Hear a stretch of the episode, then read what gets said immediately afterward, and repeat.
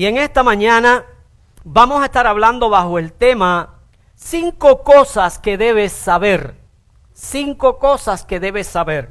Y voy a estar corriendo un poquito el mensaje porque la hora está avanzando y no queremos estar aquí mucho tiempo. Queremos eh, eh, maximizar el tiempo y estar aquí el tiempo requerido solamente para nosotros poder disfrutar de la palabra que Dios tiene para con nosotros. Y el tema que voy a, y el texto que voy a usar para el tema de hoy se encuentra en el Evangelio según San Juan en el capítulo número 3 y vamos a leer los versos del 5 al 8.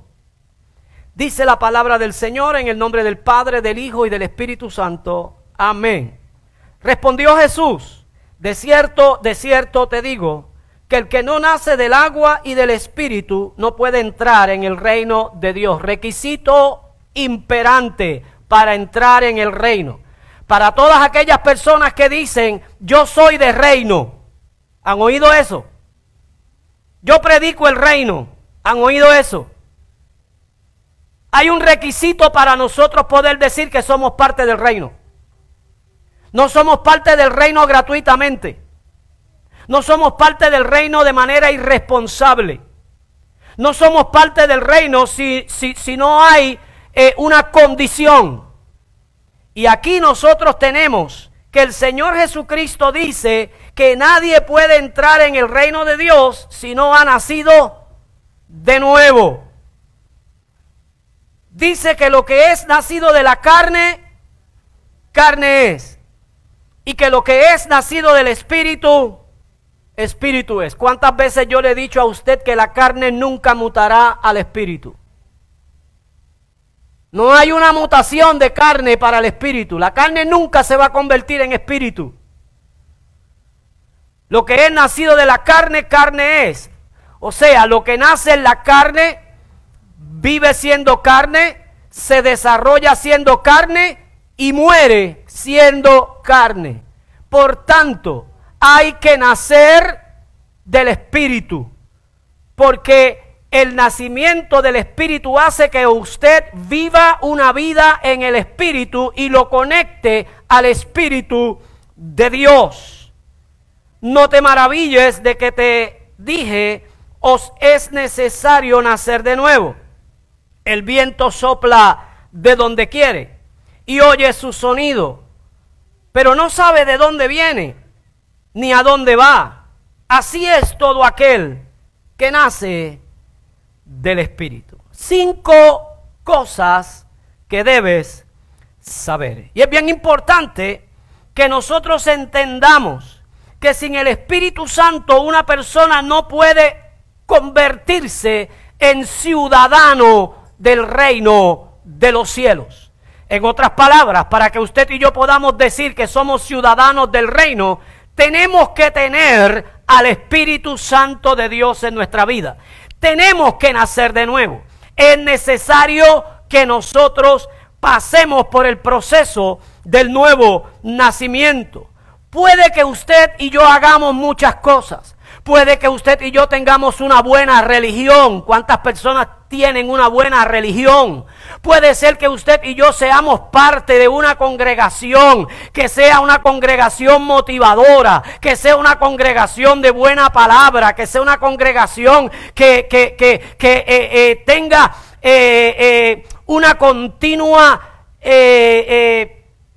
avance, un continuo avance, un, un, continuo desarrollo, que, que, que, que haya eh, en, en esa congregación, como dice Juan, que esté prosperando todo el tiempo. Pero no necesariamente porque usted vea todas esas indicaciones en una congregación, signifique que esa congregación tiene el reino tiene la ciudadanía del reino. Porque si no hay presencia del Espíritu Santo de Dios en medio de una congregación, no hay cabida para ser parte del reino.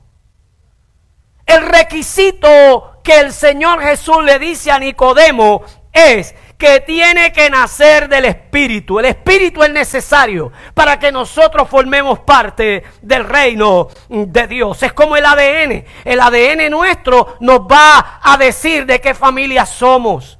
Si el hijo que, que, que, que nos atribuyen es nuestro o no Con una prueba de ADN dice, ese es tuyo. O con una prueba de ADN dice, ese no es tuyo. Y es importante que usted entienda que la prueba de ADN para nosotros poder decir que pertenecemos al reino de Dios es el Espíritu Santo. Si en esa prueba de ADN usted no tiene muestras del Espíritu Santo, usted no tiene el fruto del Espíritu Santo, usted no tiene la guianza del Espíritu Santo, usted tiene entonces que decidir volver a nacer porque es requisito del nuevo nacimiento para poder tener el Espíritu Santo de Dios en nuestra vida. La única manera para recibir el Espíritu Santo es a través del nuevo nacimiento. Y para recibir el nuevo nacimiento tenemos que pasar por el proceso del arrepentimiento. Tenemos que arrepentirnos de nuestros pecados. ¿Cuándo? Todos los días.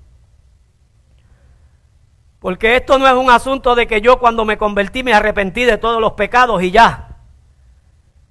Coma una vez al mes a ver qué le pasa. Coma el primero del mes. Es más, el día, bueno, ya no. Antes el Seguro Social llegaba el día 3, ahora llega el día del cumpleaños.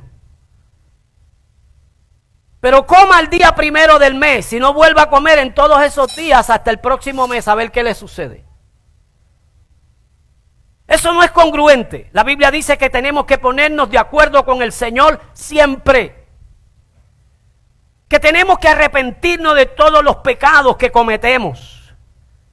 Nuestra mente está siendo bombardeada continuamente de pensamientos que son insólitos, pensamientos que no nos ayudan, pensamientos que no cooperan para que nosotros podamos tener una buena comunión con Dios, ¿sí o no? Y el problema no es que, que, nosotros tengamos la mente llena de esos pensamientos que vienen a invadir nuestra mente, como decía Josué el miércoles. Ese no es el problema. Y como yo en un, en, un montón de ocasiones le he dicho, que nosotros no podemos controlar los pensamientos que llegan a nuestra mente, pero sí podemos evitar ser controlados por ellos. El problema es que ese pensamiento nos controla y cuando ese pensamiento que llega a nuestra mente que no pudimos controlar nos controla, cometemos pecado y ese pecado hay que confesarlo. Ese pecado hay que confesarlo. Y tenemos que ponernos de acuerdo con el Señor. Eso es arrepentirse, confesar nuestro pecado delante de el Señor Jesucristo. Tienes que cambiar tus pensamientos de cómo estás viviendo, la manera de vivir. Hace unas semanas atrás yo te, yo, yo te estaba diciendo que tú eres una persona influenciadora. Y tú tienes que pararte, tú tienes que analizar y tú tienes que llegar a la conclusión de qué manera tú estás influenciando a una persona. Si a esa persona tú le estás influenciando para que sus pensamientos cambien de lo bueno a lo malo, tú tienes que tomar acción en tu vida. Tú tienes que entender que te saliste de, de el área que le pertenece al reino de Dios. Porque en el reino de Dios no se peca. Porque en el reino de Dios no se tiene una mentalidad pecaminosa. Porque en el reino de Dios no se sigue una impulsión, un impulso negativo, un impulso que nos lleve al pecado. La Biblia dice que Jesús fue tentado en todas las cosas. Tentación y pecado son dos cosas diferentes. Dice que fue tentado en todas las cosas, sin embargo no pecó en ninguna de las cosas que fue tentado. Y tú y yo podemos ser tentados en todas las cosas. El problema es mantenernos firmes. ¿Y sabes de qué manera nos podemos mantener firmes cuando tú y yo desarrollamos una buena, excelente, próspera relación con el Espíritu Santo de Dios? Y es importante que nosotros entendamos que tenemos que influenciar de manera positiva y espiritual a aquella gente que está a nuestro lado. Dios te va a pedir cuentas. Dios te va a pedir cuentas. Porque a veces nosotros actuamos, influenciamos y pensamos que nadie nos está mirando. Pero el ojo de Dios mira todos los cuatro ángulos de esta tierra. Mira lo que tú haces. Mira lo que haces en secreto. Mira todas aquellas cosas que en lo oculto tú desarrollas. Mira la forma y la manera en la cual tú estás guiando y dirigiendo a otros cuando fuiste llamados a guiarlos y a dirigirlos a su presencia. Y Dios hoy nos quiere llamar a cuentas. Y hoy Dios quiere que nosotros entendamos que no podemos de, desconectarnos, desenfocarnos por los problemas que estamos viviendo, por las circunstancias que estamos enfrentando. Le estamos poniendo y prestando más atención al problema de la pandemia que al mismo Dios. Le estamos poniendo más atención al problema de la pandemia que al mismo Espíritu Santo. tenemos más preocupación y, nos esforzamos más por cuidar esto que se va a morir, esto que no heredará el reino de los cielos, que lo que realmente tiene importancia. Y no es que usted haga desarreglo. Yo no estoy de acuerdo con que la persona haga desarreglo.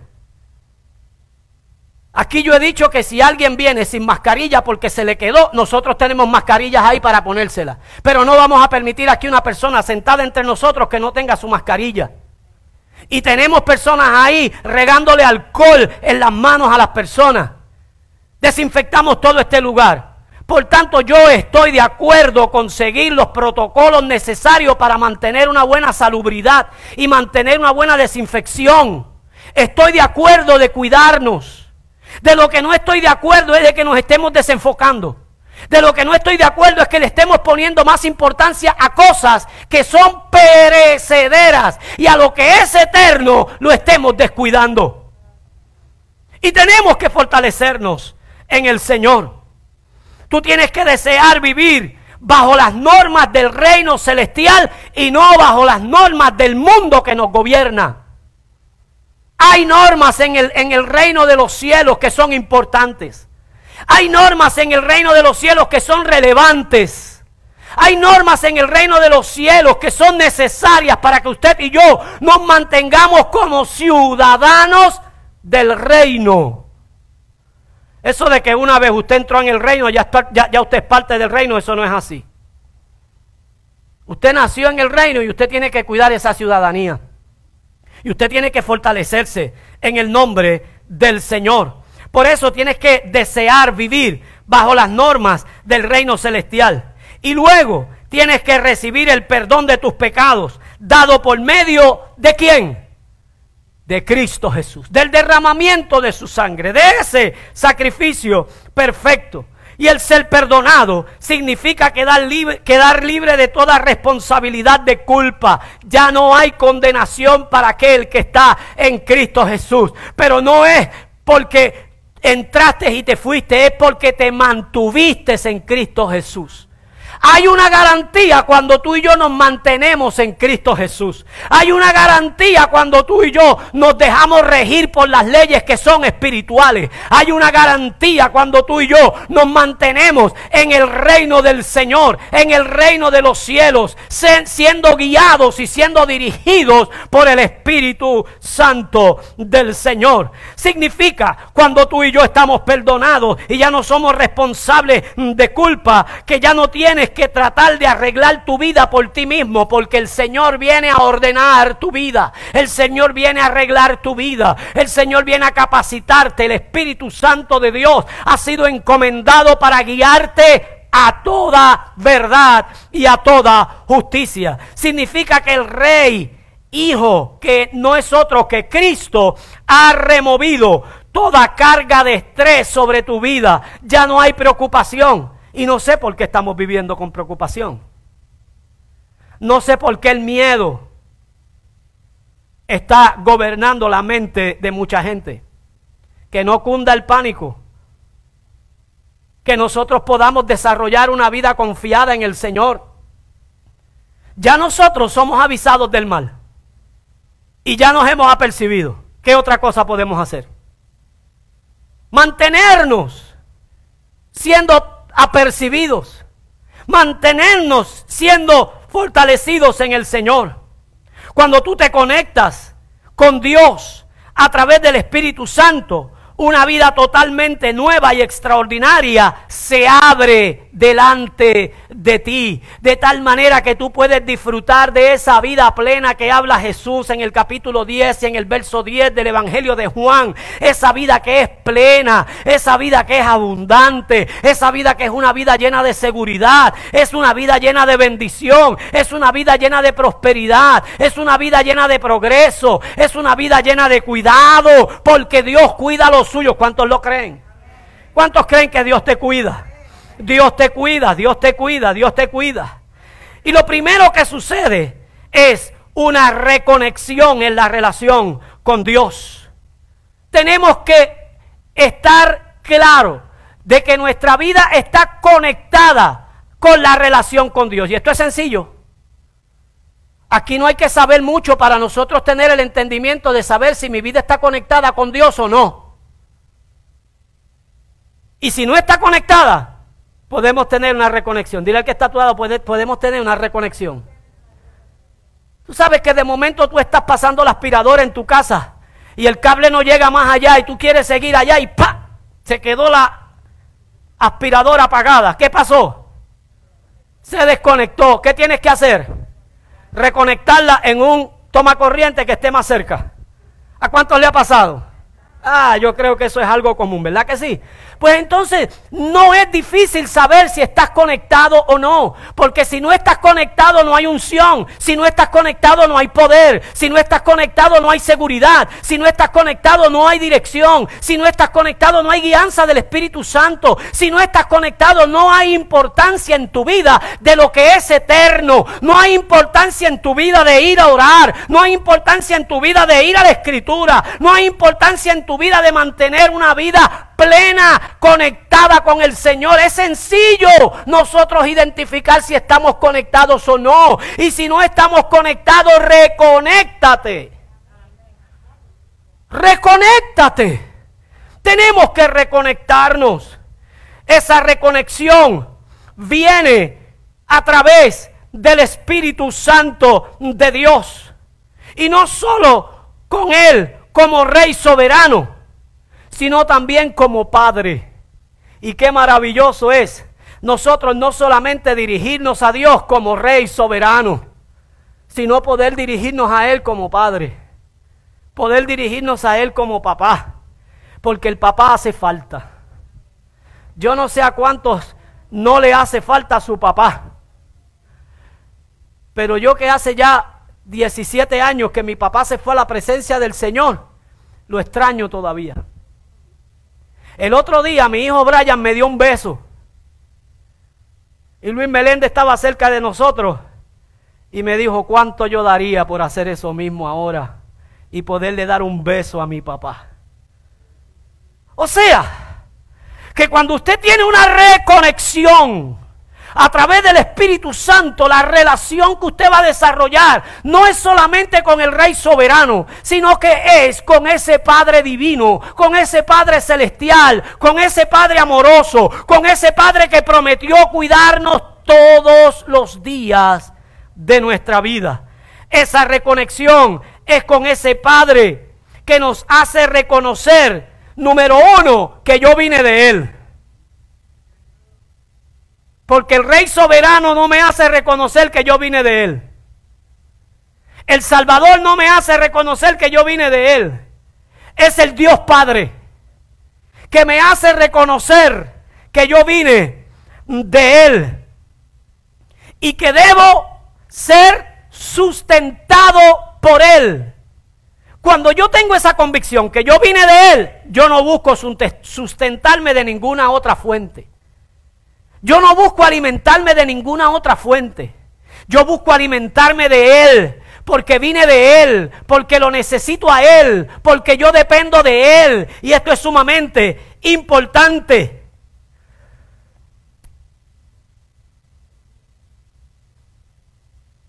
También nos permite saber que dependemos de Él, que ya no estaré gobernado por un espíritu de independencia yo hago lo que quiero. Yo no me someto a nadie, al único, al único que me someto es a Dios. No, cuando tú estás conectado a Dios, Dios te hace ver que aquí hay leyes, que te tienes que someter a las leyes, porque Él lo establece. Que en la iglesia hay leyes espirituales y que te tienes que someter a esas leyes espirituales porque también Él lo establece. Y lo segundo es la entrada a un reino no discriminatorio ni partidista. Es un reino inclusivo. Así lo dijo el profeta Joel. Derramaré de mi espíritu sobre qué. Y toda es que ¿Hay exclusión en eso? No. Por tanto, si alguien te predica un evangelio de exclusión, no es el evangelio de Dios. Si alguien te predica un evangelio de exclusión, no es el evangelio de Cristo. El evangelio de Cristo es un evangelio inclusivo. Incluye a todo el mundo. Derramaré de mi espíritu sobre toda carne. Tus hijos e hijas profetizarán. Los ancianos soñarán sueños y los jóvenes verán visiones.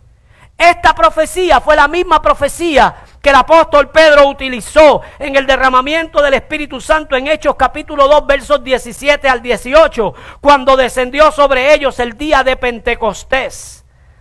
La llegada del Espíritu Santo afirmó el valor y la importancia del reino en cada ciudadano sobre la tierra, hombres, mujeres, niños, niñas y ancianos. La importancia de cada uno. Dile al que está a tu lado, tú eres importante en el reino.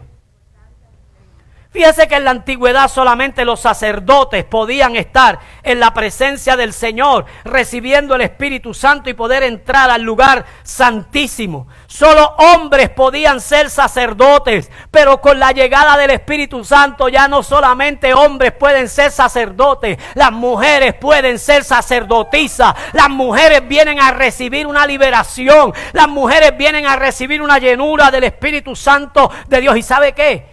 Han tomado más en serio la llenura del Espíritu Santo que el mismo hombre.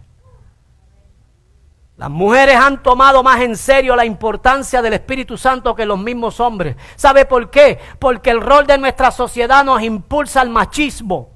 Porque el rol de nuestra sociedad nos impulsa a que nosotros somos machos, varones, y que no tenemos que someternos y que no tenemos que hacer esto, porque esto que hacemos es muestra de debilidad. Pero cuando tú tienes esa relación con el Espíritu Santo, entiende que no es muestra de debilidad, sino que es muestra de obediencia. Que es muestra de hacer lo que Dios quiere que nosotros hagamos. Y es mejor obedecer que hacer sacrificio. Y es mejor obedecer a Dios que obedecer a los hombres. Por tanto, es importante que nosotros entendamos la relación que debemos tener con el Espíritu Santo, porque con la llegada del Espíritu Santo ya nosotros no tenemos que entrar al lugar santísimo. Ya no tenemos que esperar una vez al año para que un solo hombre entre al lugar santísimo. Con la llegada del Espíritu Santo, el lugar santísimo se metió dentro de nosotros. Y dentro de mí está el lugar santísimo. Y dentro de mí está el Espíritu Santo de Dios. Y dentro de mí está el altar del sacrificio. Todo lo que era símbolo, todo lo que era sombra, tipo y figura en el Antiguo Testamento con el pueblo de Israel se ha convertido en una realidad dentro de mí. Yo soy el tabernáculo caminando. Yo soy el tabernáculo andante. Pablo dice que nosotros tenemos que cuidar este cuerpo porque es el templo del Espíritu Santo de Dios. No te pertenece. Como hay mucha gente que dice, mi cuerpo es mío y yo puedo hacer con mi cuerpo lo que quiero. Yo no voy a, a permitir deformar mi cuerpo si yo quedo embarazada sin desearlo. Por tanto, como mi cuerpo es mío, yo puedo abortar cuando yo quiera. ¿Lo han escuchado? ¿Lo han oído? Para esa gente neófita, para esa gente que no tiene entendimiento, yo vengo a decirte que aún para ellos que no le temen al Señor, Dios diseñó el cuerpo para que se convirtiera en templo del Espíritu Santo de Dios. Por tanto, Pablo dice que aquel que destruya este cuerpo, aquel que destruya este tabernáculo, será destruido por Dios. Tenemos que entender que hay una responsabilidad en la humanidad para con Dios. Tenemos que entender que esto no es un juego de peregrina. Tenemos que entender que aquí no se brinca la cuica. Tenemos que entender que esto es serio. Y tenemos que entender que hay muchas cosas que el enemigo está poniendo para desenfocar la iglesia del Señor, para hacer que la iglesia del Señor viva mirando lo que no tiene que mirar, cuidándose de lo que no tiene que cuidarse y permitiendo que aquellas cosas que hacen daño, permitiendo que aquellas cosas que matan al espíritu en nuestra vida, que nos desenfocan y nos desconectan de Dios y del reino, tengan autoridad sobre nosotros. Y cuando venimos a ver, nosotros tenemos una relación vaga, vana y vacía con el Señor. Por eso, tenemos que entender la importancia del reino. El Espíritu Santo en ti no te hace mejor que nadie. A veces nosotros pensamos, wow, que mucho predica ese hombre, ese hombre tiene una... Yo, yo, eso, eso para mí nunca ha sido eh, relevante. Porque Dios me usa a mí como usa al elocuente. Y te usa a ti como me usa a mí. Porque el Espíritu Santo que está en ti es el mismo que está en mí. Y el Espíritu Santo que me guía a mí es el mismo que te guía a ti. Y sabe que no hay diferencia. Aquí no hay nadie más grande. El Espíritu Santo hace que todos y cada uno de nosotros nos podamos sentir iguales. Él llega para que nadie te haga sentir menos que el otro. Pero llega también para que nadie te haga sentir mejor que el otro. Ay, ay, ay, ay. El Espíritu Santo en ti te fortalece porque es una promesa del Padre para todos. Por eso cuando lo recibes, su presencia te hace un mayordomo de la autoridad y del poder del reino. Te hace un mayordomo de la autoridad y del poder del reino. Yo no sé por qué hay personas que viven vidas derrotadas. Yo no sé por qué hay personas que viven continuamente luchando con situaciones carnales, con situaciones que son efímeras y son pasajeras, cuando somos mayordomos del poder y de la autoridad del reino. Si no somos mayordomos del poder y de la autoridad del reino, significa que lo que hicimos fue un aguaje. Y no nos arrepentimos nada. Y no hemos nacido todavía. Podemos llevar 15, 20 años profesando una religión, pero no profesando un nuevo nacimiento. Yo te dije que si tu relación con Dios no te valida que tú eres parte del reino, tú no eres parte del reino. Tú no eres parte del reino. Tienes que validar esa relación con Dios. Y tú tienes que entender que tú estás alimentándote con lo del Espíritu Santo de Dios. Por tanto, Pablo dice que por gracia somos salvos, que no es por obras para que nadie se gloríe. Y lo tercero es la habilidad para influenciar al mundo que está alrededor nuestro. Tú tienes una habilidad para influenciar. Ahorita te lo estaba diciendo. ¿De qué manera estamos influenciando? ¿De qué forma estamos influenciando? ¿A dónde yo estoy llevando este que me sigue? Porque alguien te está siguiendo. Lo voy a volver a repetir. Alguien te está siguiendo. Ustedes me siguen a mí que soy el pastor. Pero a ustedes lo sigue otra gente. Y los que lo siguen a ustedes lo va siguiendo otro. O sea, hay una cadena. Y nosotros tenemos que entender de qué manera nosotros estamos influenciando y a dónde nosotros estamos guiando todo ese montón de gente que nos está siguiendo. Porque a veces yo digo, no, a mí la única que me sigue es Nidia y los nenes. Eso no es verdad. Eso es lo que yo puedo percibir, es lo que yo puedo ver. Es lo que una mente eh, eh, natural me puede llevar a que yo concluya. Pero una mente espiritual me dice, no, porque Nidia influencia a un montón de mujeres en esta iglesia. Y esas mujeres que influencia a Nidia esas mujeres me están siguiendo a mí tras bastidores. Y Brian influencia a otras personas. Y esas personas que Brian influencia me siguen a mí. Porque él está influenciado por mí. Y Kevin influencia también a otras personas. Ahora ellos tienen que entender la forma y manera en la cual están influenciando. Porque si ellos están influenciando mal, ni ellos ni las personas que están siendo influenciadas van a llegar al reino, aun cuando tengan el modelo bueno. Por eso tú puedes tener unos padres que tengan un buen modelo para ti, pero tú decidir no seguirlo. Tú decidir siendo el cheche de tu propia vida. Ay, yo estoy hablando fuerte hoy. Tú puedes seguir siendo el protagonista de tu vida. Tú puedes seguir siendo el villano de la película. Pero créelo, al final siempre el villano muere. Al final siempre el villano muere. Por tanto, hoy Dios te está hablando. Hoy Dios te está emplazando. ¿Y sabe lo que significa un emplazamiento? Que luego viene un juicio. Que luego vas a tener que estar frente a su trono. ¿Y qué vas a responder cuando llegue la acusación? ¿Qué vas a decir? Tenemos que trabajar permitiendo que el Espíritu Santo de Dios nos guíe. Porque tenemos una habilidad de influenciar al mundo que nos rodea como mayordomos de la autoridad y del poder del reino. Mayordomos de la autoridad y del poder del reino. El poder del reino, esa palabra, poder, se define como la habilidad de influenciar y controlar las circunstancias. Lo voy a volver a repetir. La habilidad de influenciar y controlar las circunstancias. La labor de un gobernador en una colonia era influenciar su manera de vida y regular la autoridad en ella. Por tanto, el gobernador perseguía que en esa colonia se implantara la vida del reino que se colonizaba, que había como autoridad en esa colonia.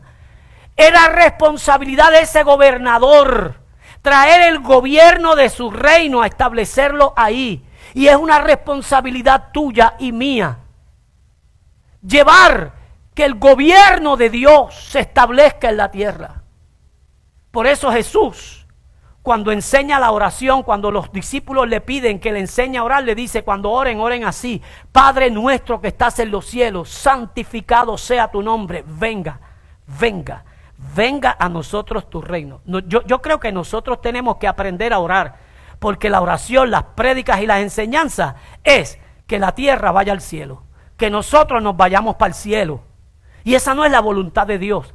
La voluntad de Dios no es que nosotros nos vayamos para el cielo. El cielo no fue hecho para nosotros. El cielo son los cielos de Jehová. La tierra es la morada de los hombres. Métase, métase eso bien adentro de la cabeza. Que Dios va a pasar por un proceso de fuego la tierra. La va a purificar y nos las va a entregar pura, limpia, como en el principio, para que nosotros volvamos a habitar la tierra, no el cielo, la tierra. Métase eso bien adentro. Por tanto, usted y yo tenemos que traer el reino de Dios, el gobierno de Dios a esta tierra. Porque este mundo fue influenciado por el príncipe de las tinieblas. Este mundo está corriendo sobre un gobierno que no es.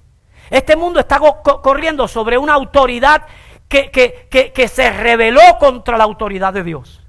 Y usted y yo tenemos la verdadera autoridad. Usted y yo tenemos el verdadero gobierno. ¿Y qué tenemos que hacer? Comenzar a influenciar toda esa gente que está siendo gobernada por un gobierno usurpador. Y llevarlos a entender que nosotros podemos convertirnos en mayordomos de la autoridad y del poder de Dios para establecer su reino en medio nuestro. Por eso, el poder que se nos ha dado es para nosotros influenciar donde nosotros estemos. Somos mayordomos del poder y de la autoridad. Y esa palabra autoridad tenemos que verla de dos maneras.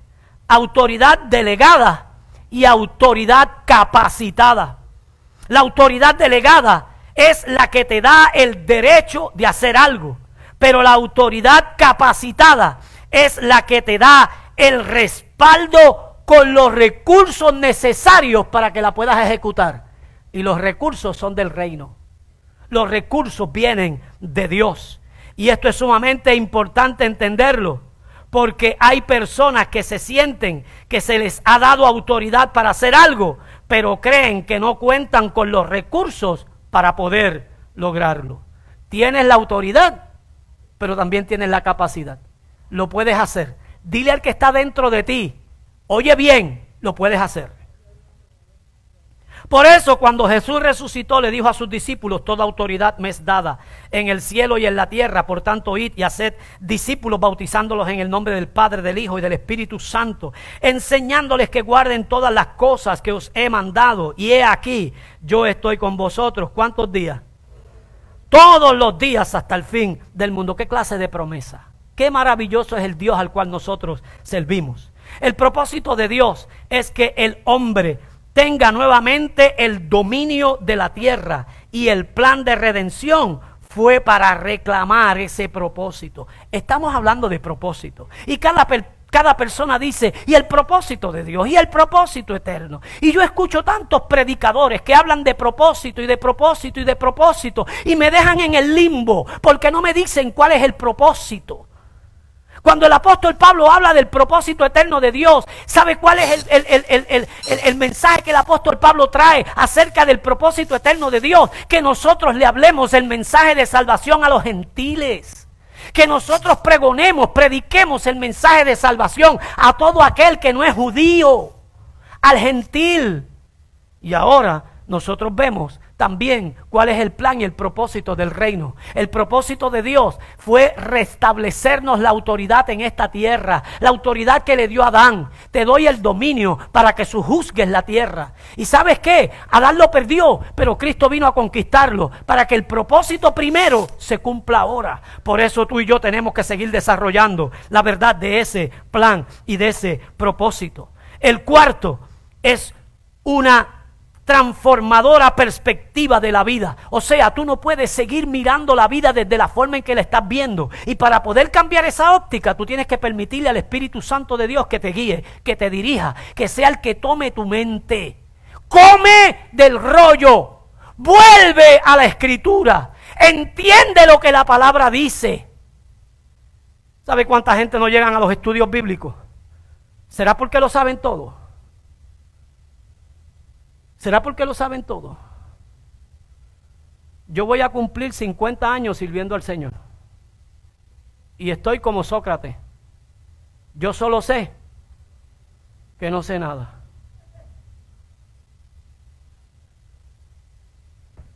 Y hay gente que se cree que ya tienen a Dios de la mano. Que saben tanto de Dios que ya no necesitan relacionarse con Él. Y ahí es donde está el peligro. Ahí es donde está el peligro. Tenemos que tener una perspectiva clara de lo que es la vida. Es imposible estar en el reino de Dios y no experimentar cambios significativos en nuestra vida. Mira, que tú estés hoy consagrado al Señor y el mes que viene vuelvas a estar en la basura del mundo, eso no es un cambio significativo. Que tú estés hoy y lleves un mes escuchando a, Jesús Adrián Romero, a Marcos Huy, escuchando a Marco Polo, digo a, a Marcos Vidal, escuchando a Funky, porque te, te gusta el, el reggaetón. ¿El reggaetón es lo de, lo de Funky? ¿Ah? ¿Sí? Y estés uno o dos meses escuchando a Alex Zurdo y de momento, cambies de sintonía cambies de emisora. Empieza a escuchar a Bob Bunny, a Bob Bunny, a Bob Bunny. No, yo vengo hoy con una recta de 105 millas por centro del plato. O te consagras a Dios o te pierdes. O, o buscas a Dios o el diablo te va a llevar. Esto no es un asunto de seguir jugando a la religión. Esto no es un asunto de seguir diciendo, Señor, tú sabes que yo soy débil. Diga el débil. Esto no es un asunto de nosotros seguir jugando a, las muñecas. Tienes que saber que antes de la, de la rebelión, el intelecto de Adán era siervo de su espíritu la mente, la capacidad, todo el conocimiento, toda la sabiduría que tenía Adán, era siervo de su espíritu, le servía a su espíritu. Pero después de la rebelión, el intelecto del hombre se convirtió y fue dominado por los sentimientos y por las emociones. Por tanto, usted tiene que someter ese sentimiento, tiene que someter esas emociones, ese intelecto, ese impulso. Usted tiene que someterlo. ¿Sabe qué significa someterlo? Significa obligarlo. No se va a someter solo. Hay que obligarlo. ¿Y de qué manera nosotros lo podemos hacer? Teniendo una buena relación con el Espíritu Santo, abriéndole la puerta al Espíritu Santo, diciéndole, bienvenido Espíritu de Dios. Tenemos que comenzar a hacerlo. Tenemos que mantener una vida clara con Dios, porque el tiempo se avecina, el tiempo se acerca. Y yo he sido muy responsable con esta iglesia, predicándole, diciéndole de la forma que pueden llegar al reino de Dios y de la forma en que se pierden. ¿Usted cree que la pandemia debe a nosotros separarnos de la congregación? Estudie la vida del cristianismo en el Mediano Oriente, en Marruecos, en, en, Siria, en Irán, en Irak. Todas esas personas que hoy, 19 de julio del año 2020, sirven al Señor, los sirven bajo pena de muerte. Y cuando los encuentran, ¿saben qué les hacen? Niega a Cristo o te matamos. ¿Por qué voy a negar a aquel que me ha dado la vida? Le cortan la cabeza. Y aquí le tenemos miedo a que un virus se nos pegue. ¿Qué pasaría si aquí se desarrolla una persecución donde se, donde se meten en nuestras casas y nos dicen, niega al Señor o, o te vas preso? Habrá mucha gente que lo niegue. Que no te en gallo, que no te cante el gallo en medio de la pandemia. Que no te cante el gallo en medio de la pandemia. Porque Pablo decía, para mí el vivir es para pocos. Para mí el vivir es y el morir me es ganancia. Esto no es que vamos a estar de manera irresponsable, lo vuelvo a decir. Esto no es que vamos a estar bajando la guardia, lo vuelvo a decir. Pero lo importante es importante. Y nuestra vida tiene que estar escondida en Cristo Jesús. Y lo quinto y último que quiero compartir contigo es que con la venida del Espíritu Santo tenemos la habilidad de comunicarnos con el gobierno celestial. Con la venida del Espíritu Santo tú tienes una vía franca tú tienes una conexión directa. Eso es levantar el número y como el 911, papá, marcas el 911 y ahí estás conectado con qué? Con la emergencia. No tienes que marcar nueve dígitos, con tres que marques es suficiente. Aquí, con el Espíritu Santo, no tienes que marcar ningún dígito. Tienes una conexión directa. tenemos la habilidad de comunicarnos con el gobierno celestial. El medio que Jesús utilizó para recibir las instrucciones del Padre fue la oración. Y si Él, para recibir las instrucciones del Padre, que era el Dios mismo, porque era Dios hecho hombre, era Dios en Cristo Jesús. Si Él para recibir las instrucciones del Padre se tuvo que comunicar con el Padre, ¿quién eres tú y quién soy yo? Para querer hacer otra cosa si no nos comunicamos con Él. Cada día nosotros tenemos que conectarnos con Él para preguntarle al Rey qué debemos hacer en el día de hoy. ¿Cuál es la misión que yo tengo hoy? ¿Cuál es la encomienda? ¿Cuál es la responsabilidad de este día que yo voy a hacer? Te invito a que cada día le preguntes al Rey qué cosa debemos de hacer. Ponte de pie.